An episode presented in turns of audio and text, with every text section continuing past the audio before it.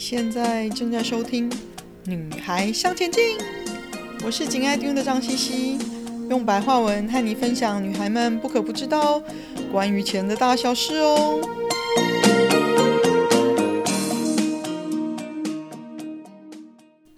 欢迎收听第五十一集：初阶投资人用什么工具比较好呢？今天我们来聊聊为什么 ETF。就是 Exchange Traded Fund 交易所交易的基金是初阶投资人的理想开始应用的投资工具呢？交易所交易基金 ETF 具有许多的功能，这样子的投资工具可以让一开始投资初期资金比较少的新进投资人呢，也可以很容易的进行一些他们想要的多样化的投资。一方面，投资 ETF 可以用相对比较低的嗯投资金额建立多元化的投资组合，同时呢，也能有效降低风险哦。还有 ETF 就在股市挂牌交易，交易的方式就像股票一样，股市开的时候就可以以市场的现价交易，提供充足的流动性。而且很多 ETF，尤其是追踪指数的 ETF，都具有相对低费用的特性哦。实际上，嗯，至少有五个原因可以让初阶投资人考虑使用 ETF 来踏出你投资的第一步哦。第一个呢，当然就是 ETF 的种类繁多喽。嗯，第一批 ETF 投资产品哦，其实大概在一九八零年代跟一九九零年代初的时候出现。那当时是相对简单的产品，是跟踪美国最重要的股票指数，就是啊、呃、S&P 标普五百指数跟道琼斯工业平均指数这一些主要股票的指数哦。那就像你如果想要投资台湾股市，你会看台湾加权指数或者是台湾五十指数一样哦。那从那时候开始呢，可以投资的 ETF 的数量跟种类呢，就是倍数的成长咯，几乎涵盖了所有的资产类别，包括股票啊、债券啊、房地产啊、商品啊、期货、货币，还有其他不同国家或者是区域的投资哦。现甚至呢，现在任何可以想象得到的产业和许多其他独特的领域，比如说房地产呐、啊、呃虚拟货币啊、ESG 等等，都可以用 ETF 投资。那到两千零二零年初呢，至少有超过两千只的 ETF 在美国的股市挂牌交易。那投资在 ETF 这类型的商品里面的钱呢，总共超过了大概二点三兆美元哦，那还持续的在成长。那台湾相对的呢，挂牌的 ETF 大概只有两百只左右，那大概两兆台币的市场规模，所以在台湾投资 ETF 选择只有美国的十分之一，那市场大小才几乎是美国的三十分之一而已哦。给大家参考一下，这也是为什么有时候，嗯，人家在说你如果想要投资 ETF，呃，要想要有更好的广度跟深度的话呢，其实是透过美国股市去投资会比较方便一点哦。那对于新进投资人来说呢，ETF 提供了广泛类型的选择，还有可以投资多种趋势的可能哦。那因为 ETF 本身有跟踪指数的性质呢，也意味着投资人可以以小钱就建立一个更多元化的投资组合，而且投资 ETF 的费用支出呢，低于过去我们买共同基金所需要的支出哦。例如，比如说有一个有两千五百块美金，大概八万块台币的想要开始投资的年轻人来说。假设这个年轻人对金融市场有一定的敏锐度，有一定的看法，而且对特定的投资有一些自己明确的观点，比如说他长期看好美国股市，希望将美股的部位当做自己长期的核心投资部位哦。但他同时也有另外两个观点，比如说他同时看好黄金或者是日元，那预计这两个呢，在短期或中期都有成长的可能性哦。那建立你想要的这样子的投资组合，在过去呢，可能需要更高的成本，而且在手续上呢，又更加麻烦许多。那现在只需要开一个股票账户，就可以直接买卖，比如说 S M P 五百的 ETF，当做你的美国核心的持股部位，而且不需要额外开黄金账户或者是外汇账户，你就可以直接借由同一个股票账户。投资，比如说 SPDR 黄金的 ETF，或者是日元的 ETF 等等哦。那这些在商品跟啊、货币的 ETF 出现之前呢，你想要同时投资不同种类的资产。这是很麻烦的事情，你可能需要开不同的账户，在不同的银行或是不同的交易所。那在不同的市场的交易时间，那你可能要经历不同的交易流程，你才能交易哦。那现在只需要透过 ETF 就方便了这么多，所以现在如果我想要投资一个比较新的投资商品呢，比如说我之前提到的虚拟货币 Bitcoin。啊我一定会先看看 ETF 是不是有相关的产品。那有兴趣的可以听听第二十九集，Bitcoin 到底值不值得投资呢？这一集来了解一下我投资一个新的商品的时候啊、是怎么做决定的一个流程哦。那另外呢，ETF 的流动性。大部分 ETF 的流动性非常好哦，而且可以整天在股市有开的时候就在股市交易，这比以前我们投资共同基金来讲更有优势哦。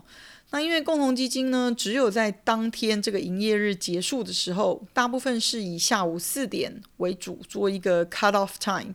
那基金公司会产生一个那个基金当天的价格。所以你四点前决定买或卖，都是以那个价格做基准来执行。那对于年轻的投资人来讲呢，这是一个蛮特别重要的差异哦。那因为投资人想要对投资产品的价格啊、其实就是比如说我们投资的成本有更大的掌握度，他们可能希望可以马上以他们看到的价格成交，不管是立即。马上退出你已经亏损的投资，尤其是如果当天的跌幅很大，你当然不希望等到四点才知道你卖在卖在什么价钱啊，可能还会是当天最低的价钱。那你如果可以马上成交，你就可以保留你比较有限的资本，那或者是更快的确定你已经买进了，才能赶快参与大幅上涨的市场。比如说像 Bitcoin 这种一天上涨十个 percent、十五个 percent 的，啊、你当然希望说越早啊、确定你有买进，然后很快的有参与这个涨幅是更好的。所以充足的流动性呢，表示投资人可以像嗯买卖股票一样的买卖 ETF。那在交易时间内及时的，你就可以决定买或卖，而且你也可以马上看到你想要的价位是不是可以成交？那对我这种急性子的人来说呢，的确是一大利多。嗯，另外还要提到的呢，就是 ETF 的费用相对是比较低的。那 ETF 的费用率呢，嗯，通常低于共同基金，包括你买卖的手续费跟它的管理费用。虽然嗯，ETF 像股票一样的买卖。但是呢，许多电子下单的平台其实还提供免买卖佣金的这个选择哦，所以其实对小额投资人或者新进投资人来说呢，这可是一个很大的利多，因为高额的基金管理费用或者是买卖手续费呢，真的是会削弱他们的可投资资金哦，能省的当然要省得起来啊。那另外就是说，ETF 的投资管理选择。ETF 可以让投资人能够以他们想要选择的方式来管理他们的投资哦，可以用被动管理、主动管理，或者甚至于介于两者之间哦。被动管理呢，又叫做指数投资，就是建立一个投资组合来模仿一个或者是多个市场指数，所以你买一股这个 ETF，你就买了一篮子的股票。那这一篮子的股票呢，就跟 ETF 追踪的这个市场指数里的股票是一样的哦。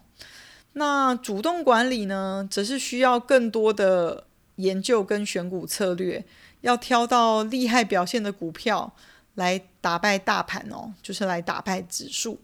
所以呢，ETF 不是只有做模拟指数而已哦，也有积极选股的 ETF，请各位不要误会了。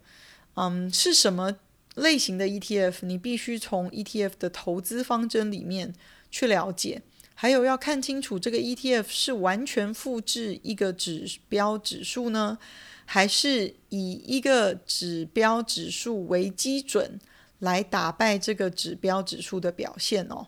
用这样子去看出来说，这个 ETF 是被动管理的指数投资，还是主动管理哦？啊、在这么多的 ETF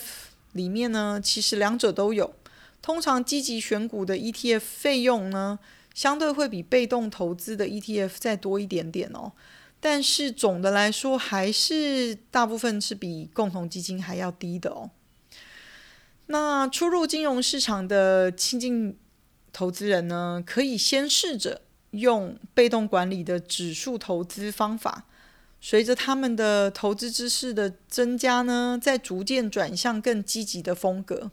像我们上一集第五十集。五万或十万元能如何开始投资呢？当中讨论的一样哦。例如呢，因为看好特定产业而进而投资特定产业的 ETF，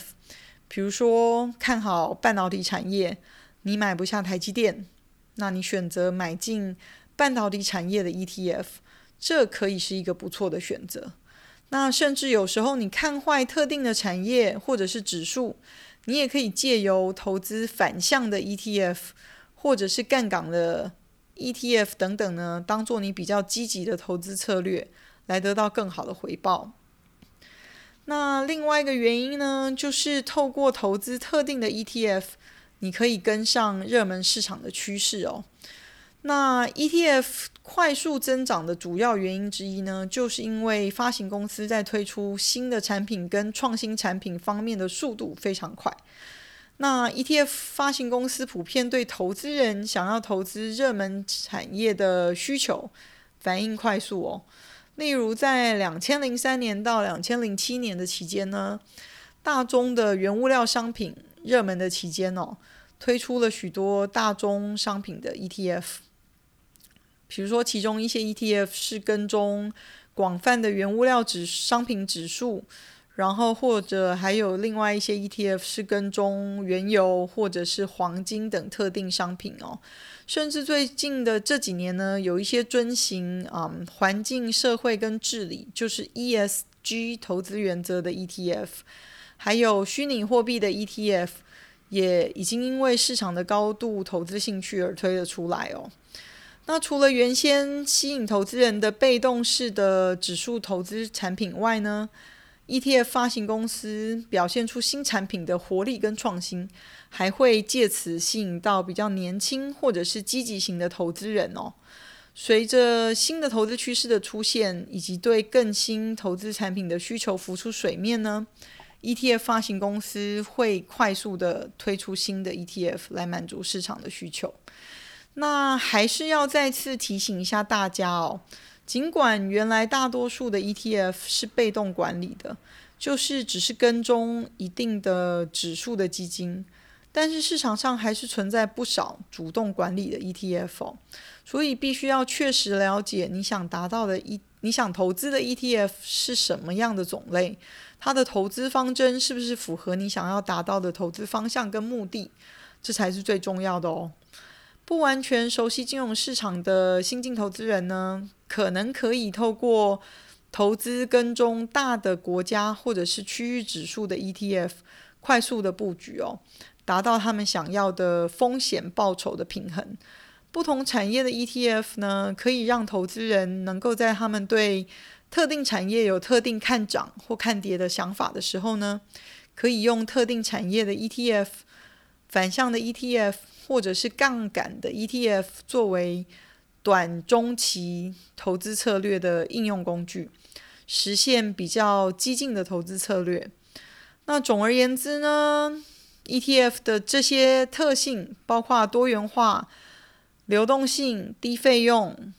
嗯，投资管理选择和创新等等哦，使得这类的投资工具成为不只是初阶投资人，或者是年轻的投资人，甚至像我这种有丰富投资经验的投资人，普遍使用的投资工具哦。那以上内容呢，是由 Investopedia 网站上整理出来，再加上我个人的看法跟提醒的补充。那 Investopedia 这个网站呢，我觉得蛮实用的哦。它有许多相关于投资的知识跟名词的解释，而且大部分都是蛮客观的。如果你有一些关于投资或者是金融的知识需要厘清的，这是一个不错的工具哦。只是它是全英文的。今天的分享就暂时到这里喽，希望有带给你一些新的发想。听完记得赶快给我们一个评价，有空和你的闺蜜们分享《女孩向前进》哦。